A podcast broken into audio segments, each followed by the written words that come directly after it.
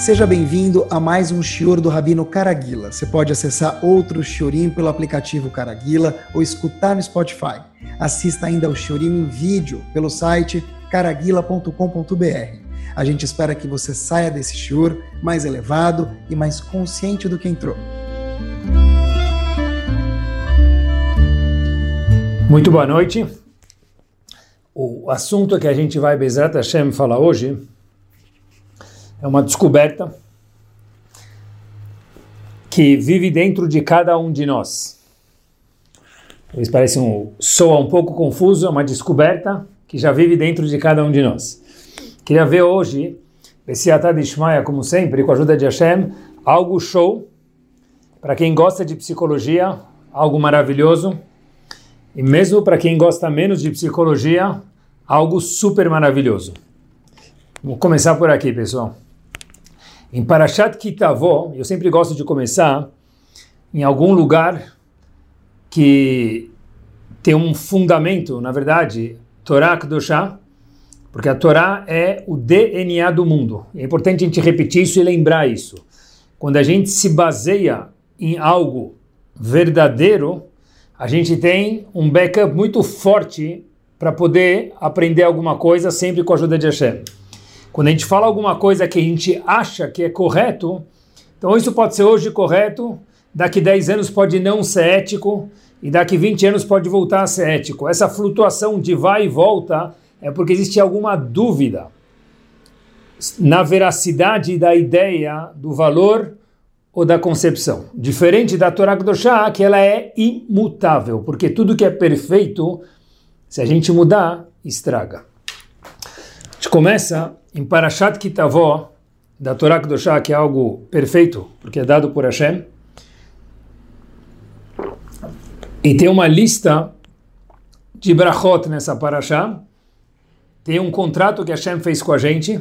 E ele falou, se a gente cumprir as mitzvot, tem uma lista de bênçãos de brachot inúmeras e maravilhosas. E, lo aleno, o contrário também. O curioso é algo power, e olha que interessante, a mesma paraxá, algo novo.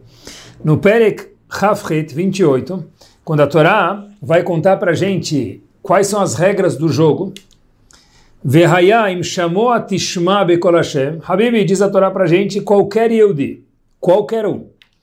Se você escutar a voz de Hashem, Yehudi Hashem falando, pula algumas palavras, Hashem diz, um Tanecha Hashem Elohecha, Elion al-Kol Goyaretz, você vai ser o povo mais alto de todos os demais da terra.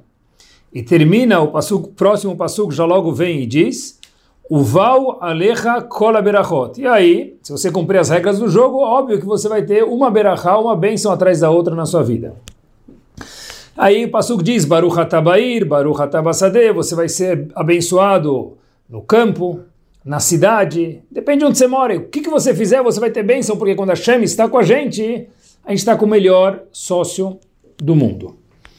Só que se a gente for ler esse passugo de novo, pessoal, tem algo muito curioso. Vehayim chamou a Tishma Bekol Hashem. Habibi, diz Hashem, se você escutar a voz de Hashem, Untanecha Hashem Elohecha Lion al Kol você vai ficar o pódio, o povo mais power, dentre todos os outros da terra, e aí vão ter as brachot.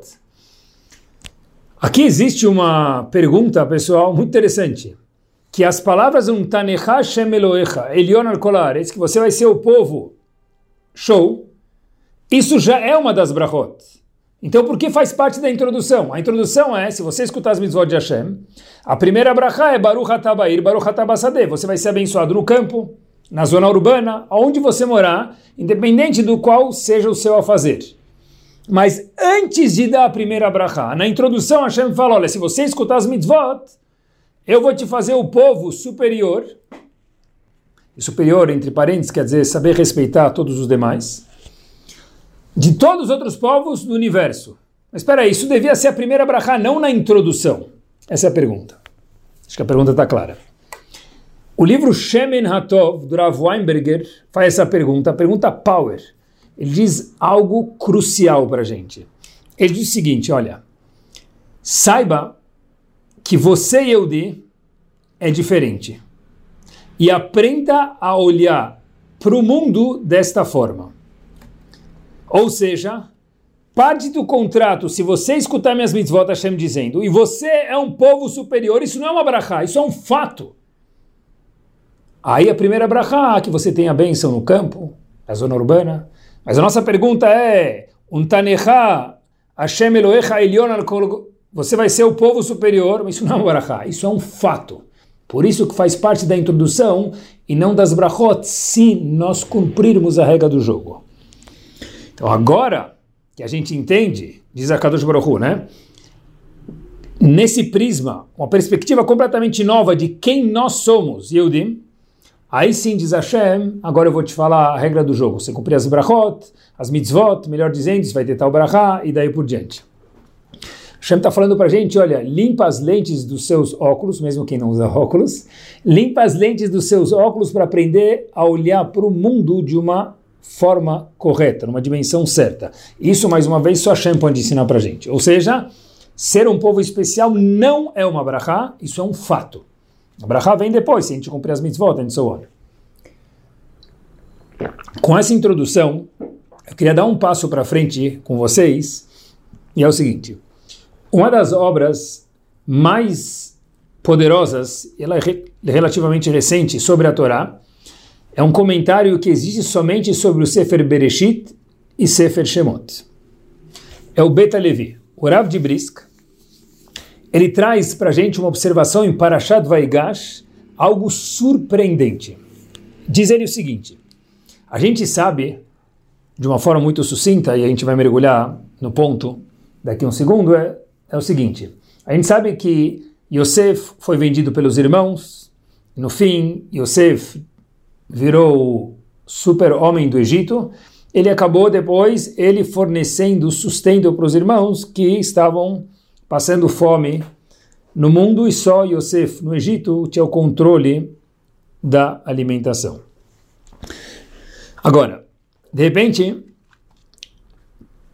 Yosef, esse homem, que foi vendido pelos irmãos, que foi parar na prisão, que foi, tentem imaginar, de uma forma muito resumida, pessoal, tudo que ele passou, foi seduzido pela mulher Miss Universo, a mulher do Potifar, que é o homem poderosíssimo no palácio. É um homem que agora conseguiu cuidar da fome e da economia do Egito e virou o ministro das finanças e o homem do Egito.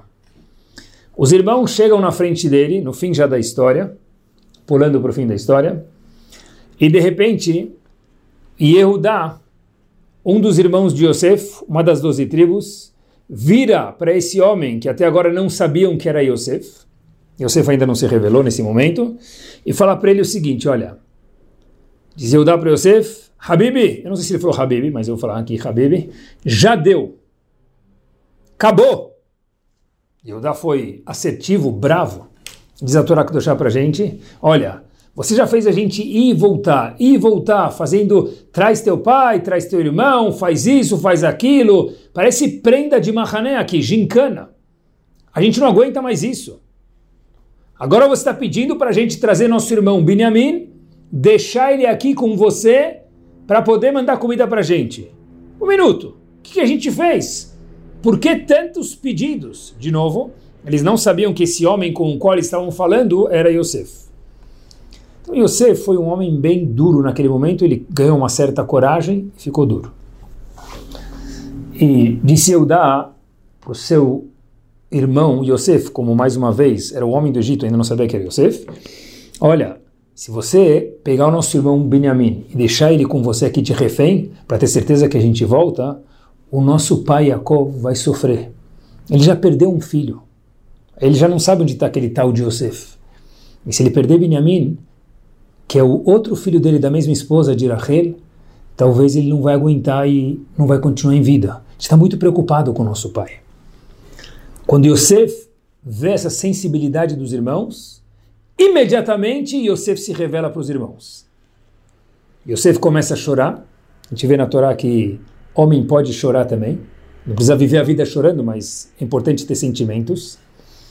E Yosef vira para os irmãos e fala as seguintes palavras: Ani Yosef, esse homem que vocês estão olhando agora para, que vocês olham como o homem CEO, o big boss do mundo, que o Egito era potência mundial, eu sou Yosef. Não sou o egípcio que vocês imaginavam que estava no poder. E Yosef diz para os irmãos as seguintes palavras que constam na Torá. Aod Avihai, será que meu pai ainda está vivo? Nesse momento, qual foi a reação dos irmãos? Termina o pasuk na Torá dizendo. Os irmãos não conseguiram falar nada. Foi um silêncio muito barulhento. Kinivalume panav, porque eles ficaram afoitos, assustados. Ele é Yosef, aquele mesmo Yosef que a gente vendeu e uh-uh, ele é Yosef. Agora a gente está nas mãos deles. A Gemara conta pra gente em dois lugares diferentes que quando um dos grandes homens do Talmud lia esse pasuk, ele se comovia. Ele falava o seguinte: Uau, que repreensão! Que repreensão que Yosef deu para os irmãos! E é por isso que eles ficaram em silêncio. E dizia esse Rav no Talmud: talvez, depois de 120 anos, a gente também não vai ter resposta para artimanhas que a gente fez durante a nossa vida. Agora, a pergunta que os comentaristas fazem aqui, que ela salta sozinha da página, é a seguinte: um minuto. Qual repreensão você fez? Como que no Talmud, quando um dos Rabanim lia esse verso, ele falava: Uau, que repreensão! Você foi o mais doce possível. E você falou, a gente não pode inventar, está escrito natural que ele falou. Não, mas ele não quis dizer isso. Um minuto. Ele falou isso ele quis dizer isso. Disse Yosef, Ani Yosef. Habibi, eu sou Yosef, disse esse homem do Egito para os irmãos. Aoda Vihai, meu pai ainda está vivo? Só isso que ele falou. É o que está escrito na Torá. E a pergunta também que tem que ser feita aqui, fora qual é a repreensão, acompanhe comigo e a gente vai aprender uma lição poderosíssima. Por que ele adicionou, será que meu pai está vivo? Ele ter falado, eu sou Yosef. Pronto. Meu pai está vivo. O que muda? Ele sabia que o pai estava vivo porque os irmãos já falaram isso algumas vezes. Tem um pai velho, de idade, que ele precisa de comida, ajuda a gente. O Beta Levi, mais uma vez, explica para a gente algo que é espinha dorsal que cada um tem que ter dentro de si no pensamento. É o seguinte, de verdade, pessoal, vale a pena viver 120 anos com saúde que a gente viva sempre para aprender isso uma vez. Diz o Betelevi o seguinte: Yehuda chegou para esse homem do Egito, naquele momento ainda não sabia que era Yosef, e falou o seguinte: Olha, Razito, meu pai, tenha pena do meu pai. Não prenda Benjamim porque a gente não sabe se meu pai vai aguentar o tranco, por favor. Chega de incomodar a gente. Falou de uma forma um pouco mais assertiva, mais brava. Talvez brava. Yosef, naquele momento, se comove e fecha as portas da Casa Branca, só com os irmãos, e diz o seguinte: Um minuto. Eu sou Yosef. Yaakov está vivo? Yaakov, pai de todos eles, e Yosef também. Ou seja, diz o Beta Levi, um minutinho. Habibi, vocês estão preocupados com a saúde do pai de vocês. Muito interessante. Mas um minuto. Ele ainda está vivo? O que ele quis dizer com isso, diz o Beta Levi? E os 22 anos que eu fiquei longe do meu pai, e ele ficou comovido, triste e preocupado com o fato que eu desapareci, não sabe se eu estou vivo ou não. Cadê a preocupação de vocês com o mesmo pai? Ou seja, diz o Beta Levi, se a gente perguntasse para Yudá, ou, talvez ele não fala isso, mas eu queria adicionar um pouquinho, para um leitor do Sefer Torah nós, escutando a história, qual me dá, qual virtude, qual característica que levou Yehudá a chegar junto mais, de uma forma mais forte, falar com aquele homem que parecia ser o CEO do Egito? Coragem. Coragem. Não é à toa que Yehudá, todo o reinado do povo de Israel, David Amelech, todo mundo sai de Yehudá. O símbolo de Yehudá é um leão na bandeira do deserto de Yehudá. Yehudá é o leão, é o líder, Eu sempre achei que era coragem. Mas depois que eu li esse Betalevi, essa história poderia ter corrido longe ainda, porque se Eudá não chegasse e ficasse um pouco mais duro, Yosef ia falar para eles, volta, vem de novo, vai de novo, então Eudá foi muito corajoso. É de verdade. Agora, o Beta Levi está ensinando para a gente algo muito poderoso, só que eu queria fazer um pequeno parênteses, que vale para o shur inteiro. Sempre que a gente fala de Eudá, ou de algum outro personagem que a gente vai falar daqui um minutinho para aprender, são pessoas muito, muito, muito, muito especiais e muito grandes, não em altura, em estatura de midot espiritual, mas a Torá permite que a gente aprenda deles. O erro deles é 0,00000, algumas casas decimais 1. Mas a Torá aprende, a gente elucida esse erro para a gente aprender de uma forma mais visível para a gente. Mas um erro muito pequeno, porque pessoas grandes são cobradas por coisas pequenas. Fecho parênteses. Qual que é a midá que parece que fez eu dar e, no português, claro, me permitam peitar o paró? Coragem.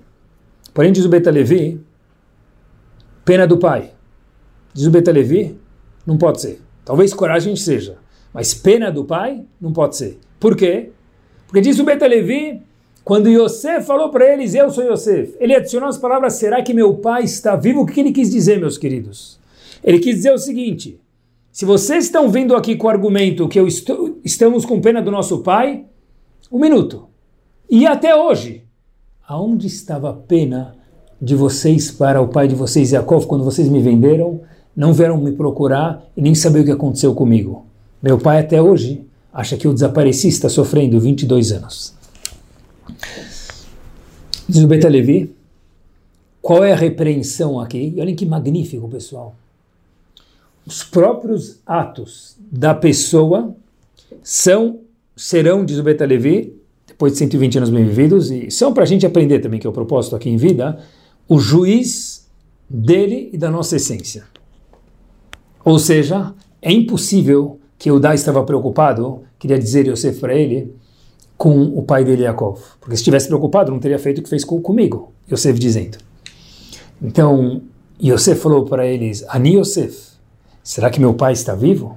E eles não conseguiram responder nada, porque eles falaram, uau, de verdade, não é que ele encurralou a gente, ele fez com que nós percebêssemos, irmãos, doze tribos, que a gente não está tão preocupado com o nosso pai, porque se tivesse, teria tomado uma atitude há anos atrás, não só agora. A gente está preocupado, talvez, com a nossa comida, daí por diante. De novo, mencionando para vocês pela segunda vez, a gente está falando de pessoas muito grandes, mas a Torá deixou a gente aprender do erro pequeno deles, e está elucidando esse erro.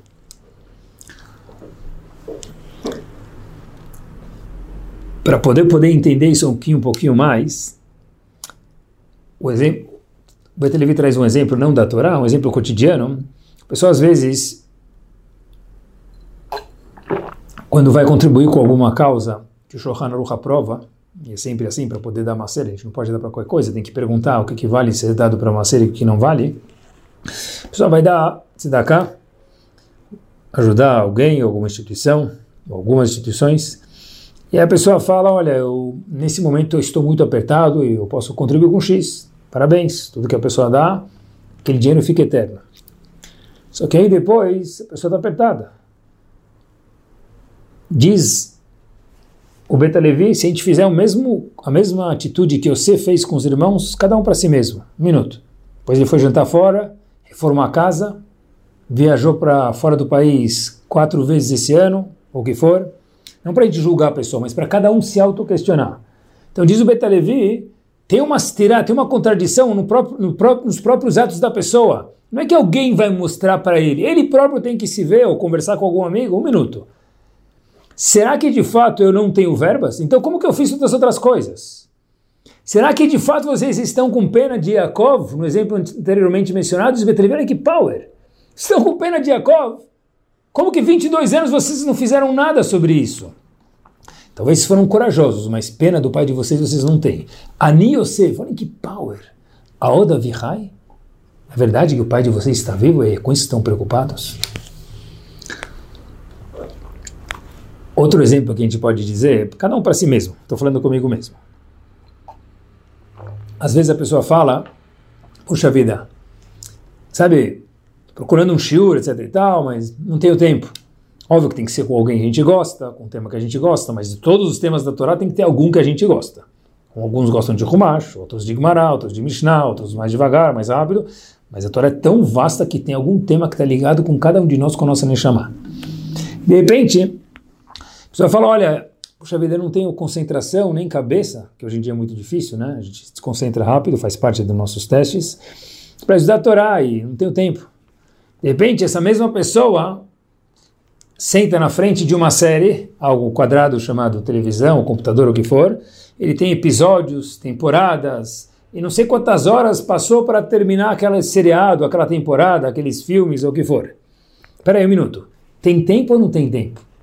Um minuto. Se autoquestiona. É a pessoa com ela mesma. Por isso que diz Agmar agora, ele que show. A maior repreensão que Yosef deu para os irmãos, olhem que lindo, galera. Qual foi? Onde eles viram que as próprias atitudes deles não entravam, não, não, não andavam juntas, entravam em choque. Então, um minuto. Tem pena do pai ou não tem? Tem tempo ou não tem? Tem verbas ou não tem? Ah, mas eu não tenho cabeça e concentração. Um minuto. Para ver o filme três horas, eu sei que não tem lá é mais fácil, tá certo. Mas para ver o filme tantas horas, eu não tenho.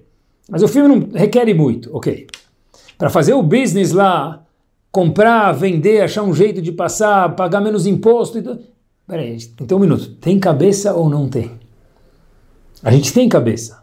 Então, se a pessoa olhar os atos de ele com ele mesmo, a pessoa vai se auto-analisar e ver quanto subconsciente dele tem que estar matching as midot dele com os atos de cada um de nós.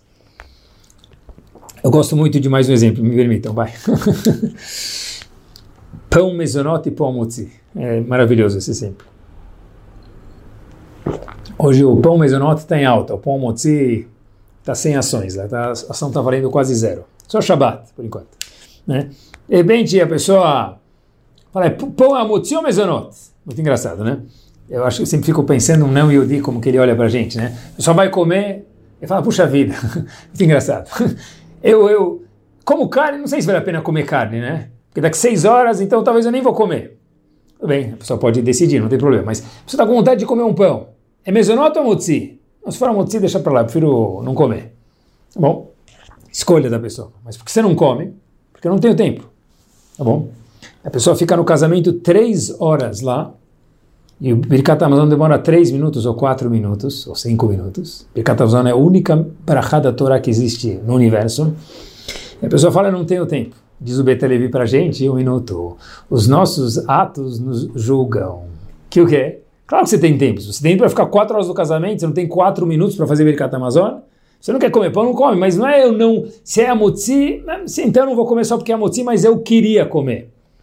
Ou seja, a pessoa tem que estar em harmonia dos atos dele com os atos dele em momentos diferentes.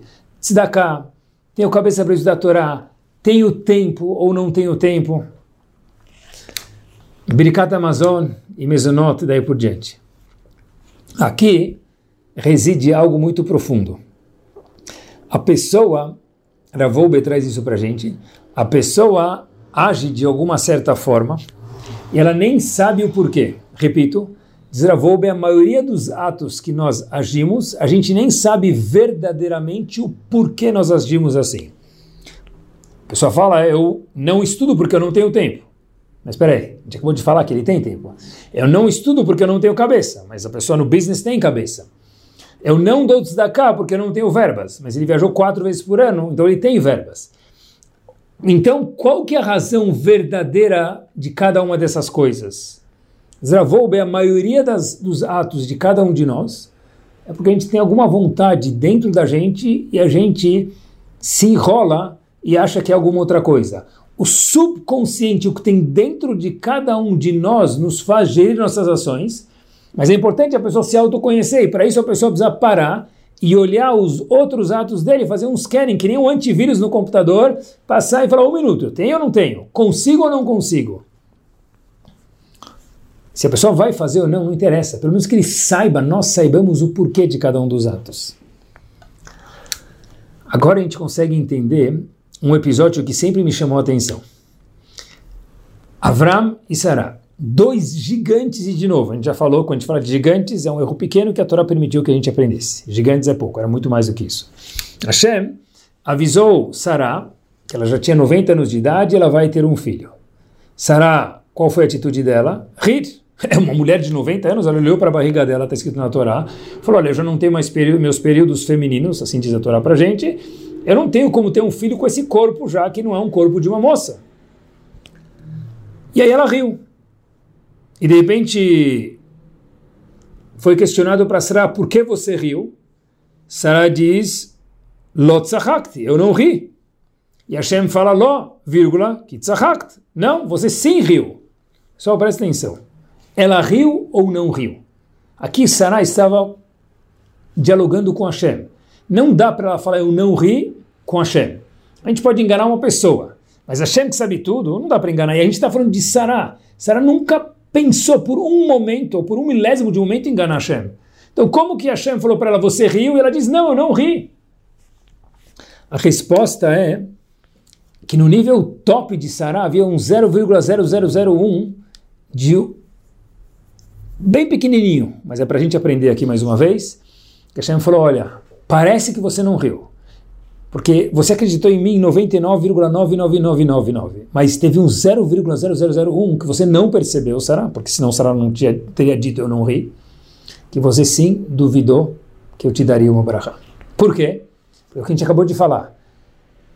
Olhando para o íntimo de cada um de nós, e a gente falou usando o termômetro do Beta Levi, olhando as outras ações, a gente consegue entender de verdade se a gente tem tempo ou não tem tempo, se a gente gosta ou não gosta, quer ou não quer, qualquer me dá.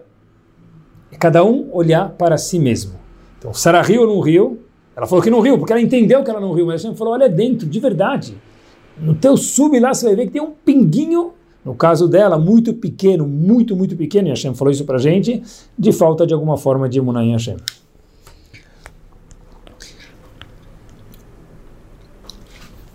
Eu digo de novo, um dos grandes homens da nossa geração, da geração passada, era Volbe, falou, a maioria dos atos que nós fazemos na nossa vida, a gente acha que às vezes pode ser que é tzadik, não é, acha que era chá e talvez não seja também, a pessoa não está ciente porque nunca parou para pensar o porquê o leva a fazer estas ações. O que tem no nosso subconsciente. E olhem só essa.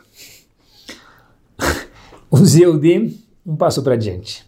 E olhem como esse tópico, pessoal, dá uma varrida em, em assuntos que, que sem isso não dá para entender na Torá. Os Eudim foram visitar a terra de Israel, logo antes de saindo do Egito, no fim, entrando em Israel, e teve aqueles espiões, todo mundo conhece a história, depois de 40 anos no deserto,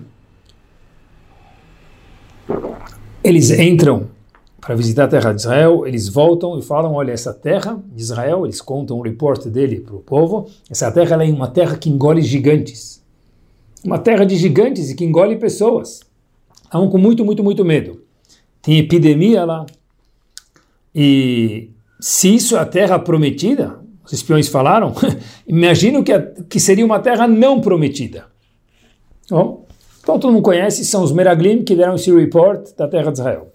Eu queria ler com vocês um verso na Torá, um passuco. No Sefer Dvarim, Perek Aleph, Pasuk Havzain, 1.27. Vateragnu, disseram os Meraglim, a Torá conta isso pra gente. Beolehem, nas tendas deles. Vatomru, eles disseram o seguinte, esses espiões. Bessinat Hashem otanu, e assim também o povo começou a falar. Hotzianu Mitzrayim, Hashem nos detesta, e por isso que eles não tirou do Egito. Fato é que agora a gente está prestes a entrar na terra prometida, numa terra de gigantes, uma terra que mata as pessoas. Então Hashem detesta a gente. Assim está escrito na Torá, que é isso que Hashem testemunha que estava passando na cabeça de cada um deles. Agora vamos ler Urashi, comentarista de La France, France, ele diz para a gente o seguinte. Uhaya ohevotchem, diz Rashi, Hashem amava cada um deles, no Egito, no deserto. Aval, atem sonimoto. Vocês, Eudim, estavam com raiva de Hashem. Vocês não gostavam de Hashem. Soné é inimigo, raiva. Deixa eu perguntar para vocês. O que, que, o povo achava? Besinat Hashem Otano. Diz a Torá, fazendo um scanning no intelecto de cada um dos Eudim no deserto, Hashem nos detesta, essa é a tradução. Mas Rashi diz pra gente, não. Hashem amava a gente naquele momento, e sempre, mas vocês detestavam ele. Então, um minuto. Hashem gostava da gente ou não? A resposta é que sim. Mas o povo tinha uma percepção que o quê? Que não. Quando eles escutaram o report dos Meragrim, eles acreditaram, interpretaram do jeito que eles queriam interpretar. O que aconteceu? Eles tiveram um feeling de Hashem diferente da verdade. E olhem que show!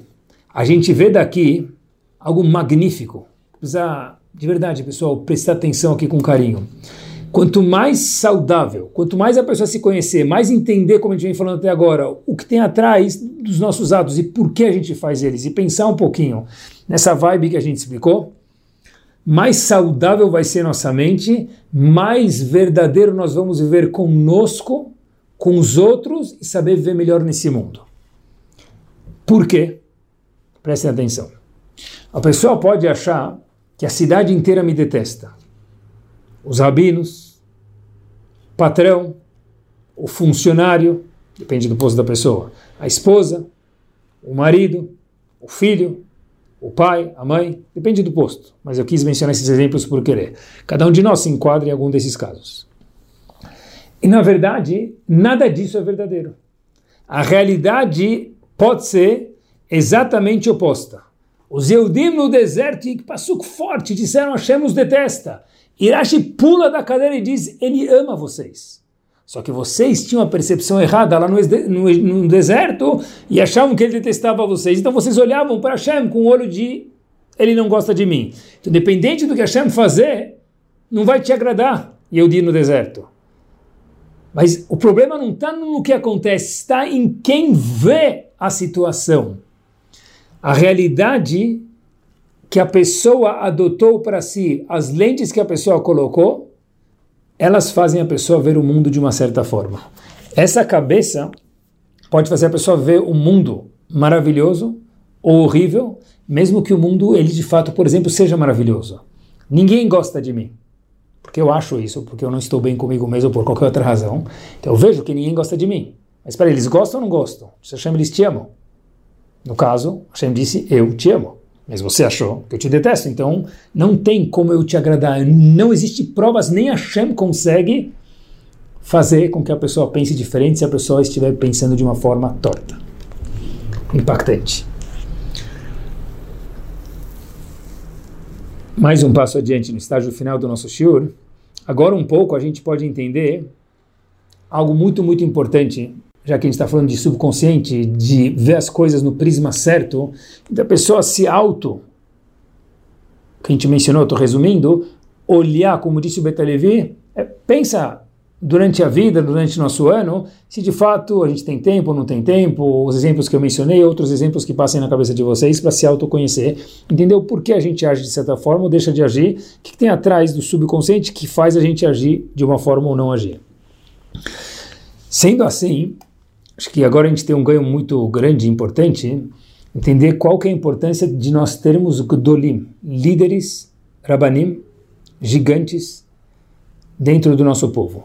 Durante todas as épocas da história do mundo, o povo Yehudi viveu com Gdolim, seja Moshe Rabbeinu, seja Yoshua, seja Shmuel, seja Rav Ovad Yosef, seja Rabi Akiva, épocas diferentes, seja Rav Shach, pessoas grandes, grandes, faróis do nosso mundo e muitos outros que eu também não mencionei que merecem todo serem mencionados.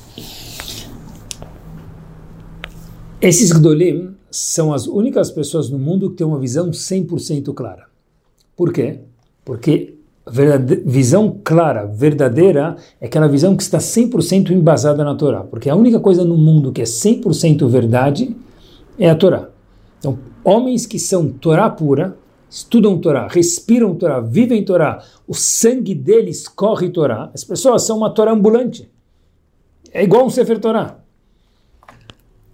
Então, quando a gente escuta alguma coisa, meus queridos, e a gente fala, eu não concordo com os Rabanim, um minuto. A gente pode falar, eu não entendo. A gente pode falar, eu gostaria de aprender mais, eu quero perguntar para aprender. Claro que pode, a gente tem todo o direito e está no nosso direito.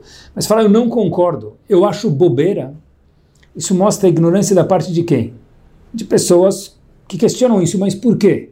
Óbvio que é sem querer, mas aqui a gente tem que precisa, precisa aprender que quando tem alguém que tem dentro dele o Emet, ele está falando a voz da Torá, é a Torá, é a Shem falando com a gente. Quando nós falamos, eu não concordo, o subconsciente da pessoa está falando o quê? Eu não quero mudar, é o que a gente está aprendendo hoje. Portanto, eu vou me justificar de alguma forma. Pessoal, olhem que profundo que a Torá está ensinando para a gente. Ah, eu não concordo com o halavaku. A pessoa pode querer comer halavakum ou não querer comer. A pessoa tem livre-arbítrio, Hashem deu para a gente isso. Mas não falar, meus queridos, eu não concordo. Como assim eu não concordo? Quem somos nós para não concordar? O que, que a gente já estudou para não concordar? Como a gente pode discutir? Tentem imaginar um homem que vai no ringue de boxe, com aqueles homens que trabalharam 20 anos lutando, carregando peso, comendo. Toda a vida deles é pensando no boxe. Chega eu lá, vou, como, como que eu vou lutar com um homem desse? no comparativo não é uma luta, mas é para a gente entender, são homens que, pessoal, vivem a Torá, vivem, respiram a Torá, não tem nada na frente deles fora a Torá, e a Torá contém tudo, então eles têm tudo com a verdade na frente deles. A gente pode falar, eu não estou no nível, eu não quero cumprir, ou eu quero cumprir livre-arbítrio. A gente não pode falar, ah, essa gzerá de Rahamim, esse decreto de Rahamim é bobeira. Isso, isso, isso mostra a ignorância da parte de quem disse isso. É fortíssimo.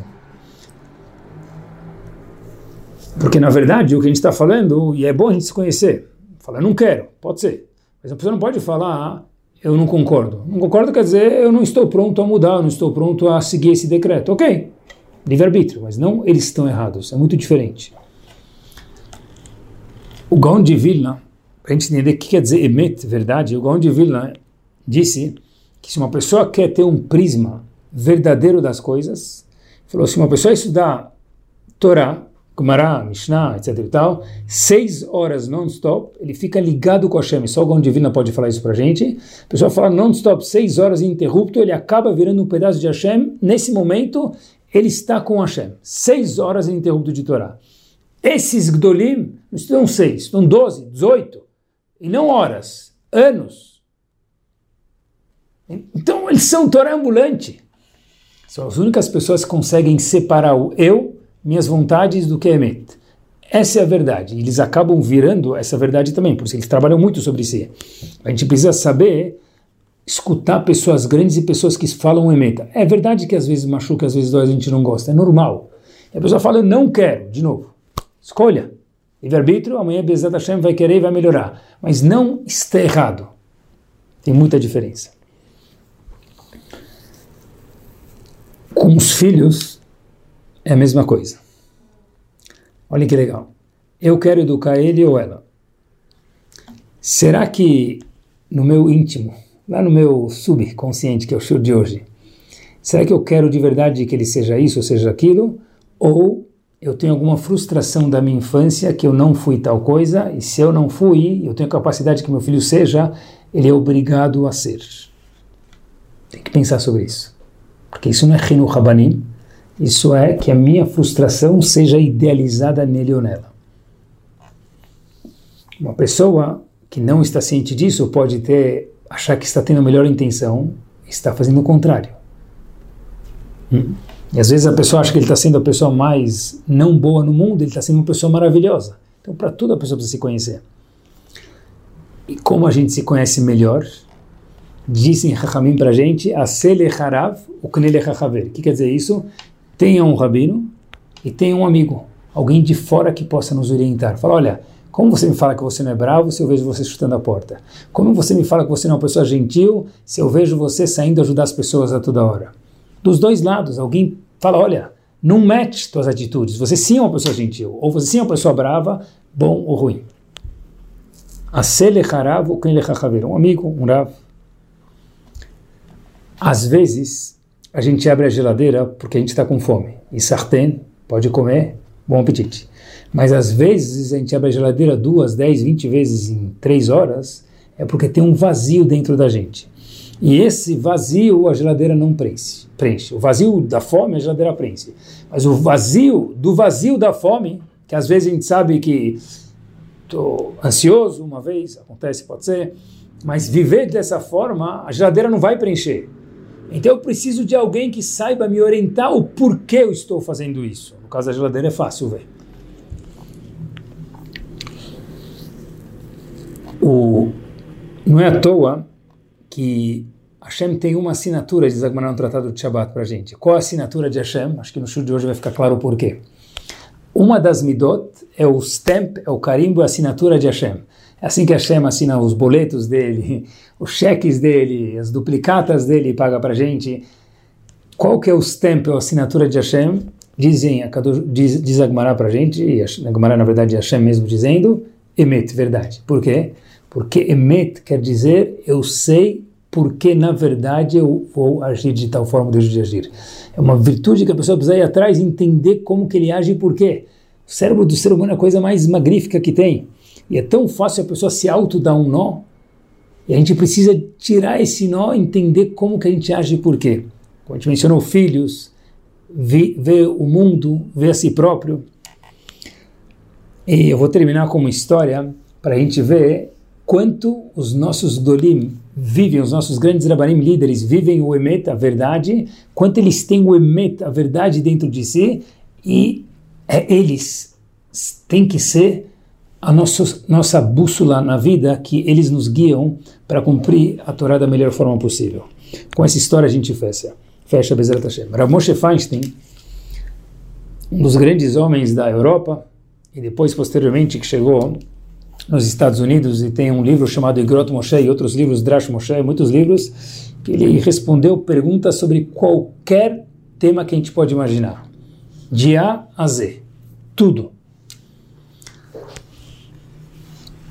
Rav Moshe Feinstein, uma vez, uma mulher chega no escritório dele e ela chega com um rabino da América do Sul, em Nova York, e ela conta que ela passou a guerra, e ela morou depois da Segunda Guerra nos campos de refugiados. E ela conta que ela ganhou um ETER, uma permissão, para casar de novo, porque assumiram, entenderam os rabanim lá do, que foram visitar nos campos de refugiados e ela depois se orientou com eles, permitiram ela casar porque entenderam que o marido dela faleceu. A Moshe Feinstein escutou. E diz para essa mulher, junto com esse Rav que acompanhava ela da América do Sul, e a mulher também era da América do Sul, me conta uma coisa. E por que a senhora está vindo aqui? Disse ela, pessoal, link interessante. 20 anos depois, ou seja, bem recentemente, quando ela estava contando a história, eu estava na minha casa, em Nova York, e alguém bate na minha porta. Eu abro a porta, quem é? O meu marido. Aquele primeiro marido que eu pensei que tinha morrido, Baruch Mechayametim, se ele voltou. Ou seja, constataram que o marido nunca havia morrido. Pessoal, olhem que complicação na Allahá isso aqui é. Quer dizer que ela, o marido dela nunca havia falecido no primeiro, na primeira instância, na guerra. Então, quando ela casou com o segundo marido pós-guerra e teve filhos, ela casou de uma forma proibida e todos esses filhos são mamzerim. São filhos bastardos que a gente fala em português. Algo gravíssimo. Ela falou, Rav, o que, que eu faço? Eu tinha uma permissão de casar, porque assumiram que meu marido morreu, e 20 anos depois ele bate na minha porta. E agora eu tenho uma família, como que eu devo me comportar? Veio o Rav, da América do Sul, que essa pergunta chegou para ele, ele não sabia responder, óbvio. Pergunta difícil foi para Moshe Feinstein. Era Moshe Feinstein olha para ela e fala para ela o seguinte: quem foi o Rav que te deu essa liberação, essa carta? Ela falou, foi Rav X. O senhor conhece? Falou, claro. Esse é um dos grandes rabanim da Europa, um, um gigante. A Moshe Feinstein fecha os olhos e fala para essa moça o seguinte, por favor, me conte a história de novo. A mulher fala, eu estava na guerra, recebi a permissão de casar porque acharam que meu marido morreu, esse grande homem que me deu a permissão, e agora meu marido primeiro apareceu, e eu casei com o segundo marido, eu tenho filhos, o que eu devo fazer? A Moshe Feinstein fecha os olhos e fala para ela, por favor, me conta mais uma vez a história. A mulher repete de novo, eu não vou repetir, mas já pegaram a ideia. A Moshe Feinstein de olhos fechados, ele abre os olhos, olha para a mulher, a Moshe Feinstein é um senhor muito baixinho, de estatura, talvez 1,60m, muito calmo. Ele olha para essa mulher e diz para ela: Você está mentindo. A mulher fica assustada. Diz: Como assim, Rav? Eu vim aqui me aconselhar com o senhor, o senhor fala que eu sou mentirosa? A Moshe Feinstein para ela e fala de uma forma mais clara: Você está mentindo. Você nunca ganhou essa carta de permissão de poder casar depois da Segunda Guerra. Você imaginou, talvez, seu marido morreu sozinho e tomou a atitude errada. A mulher ficou muito chateada, olha para o Rav da América do Sul que trouxe ela e fica toda assim inconformada. Era Moshe Feinstein repete. E fica um silêncio na sala. Era Moshe Feinstein diz o seguinte para essa mulher. Eu conheci pessoalmente, quando morava na Europa, o Rav que você mencionou ter lhe dado essa permissão de casar e assumido que seu marido morreu na guerra. Se tal Rav, que é esse Rav que você mencionou, tivesse dito isso, ele nunca teria dito algo que não fosse verdade. Por quê? Porque um homem que tem irat shamaim, temor aos céus e verdade, que são os nossos gdolim, esses homens não erram, disse Ramoshe Feinstein. Moshe Feinstein olhou para ela nos olhos e disse o seguinte: Eu já dei mais de dois mil eterim, permissões para mulheres casar pós-guerra. E nenhuma mulher até hoje veio até mim dizer que o marido apareceu. Porque quando nós fazemos a vontade de Hashem, Rav Moshe Feinstein sabia que ele era um gadol. Quando nós nos esforçamos e temos Irat Shamayim, e a verdade que só os Gdolim têm, par excellence, a gente não erra. O Rav da América do Sul fica sem ter o que falar, não saber o que falar, a mulher, de repente, começa a ver a mulher lacrimejar. E a mulher começa a ficar em prantos. E aquele rabino que trouxe ela falou, mas por que a senhora está em prantos? Ela disse, porque toda a história é uma farsa. Eu menti para o senhor rabino, pedi para o senhor me trazer para Moshe Feinstein que eu queria me livrar dessa história sem me sair mal. Eu nunca recebi uma permissão de casar com ninguém. Era tudo uma farsa. Eu imaginei, falei, enrolei que tal Rav, que era famoso, me permitiu. Mas como Rav Moshe Feinstein descobriu isso? Moshe Feinstein não sou um profeta. Mas eu sei que Talmidei Hamim que vivem com Emet, Hashem não deixa eles darem um psaco um veredito de sheker, de mentira. Que a gente possa, Bezerra Hashem, ser cada um com si verdadeiro, ver a situação da nossa vida verdadeira, as pessoas que moram ao nosso redor de uma forma verdadeira, quanto mais saudáveis nós formos, mais feliz a gente vai ver a situação e vai poder trabalhar, se ela não é tão boa, pelo menos trabalhar com a verdade e ficar uma situação maravilhosa e que a gente possa estar amarrado, agarrado nos nossos gdolim.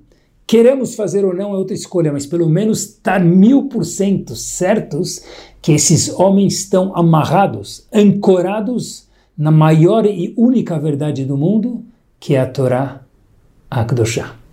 Semana maravilhosa para cada um de nós. Tudo de bom.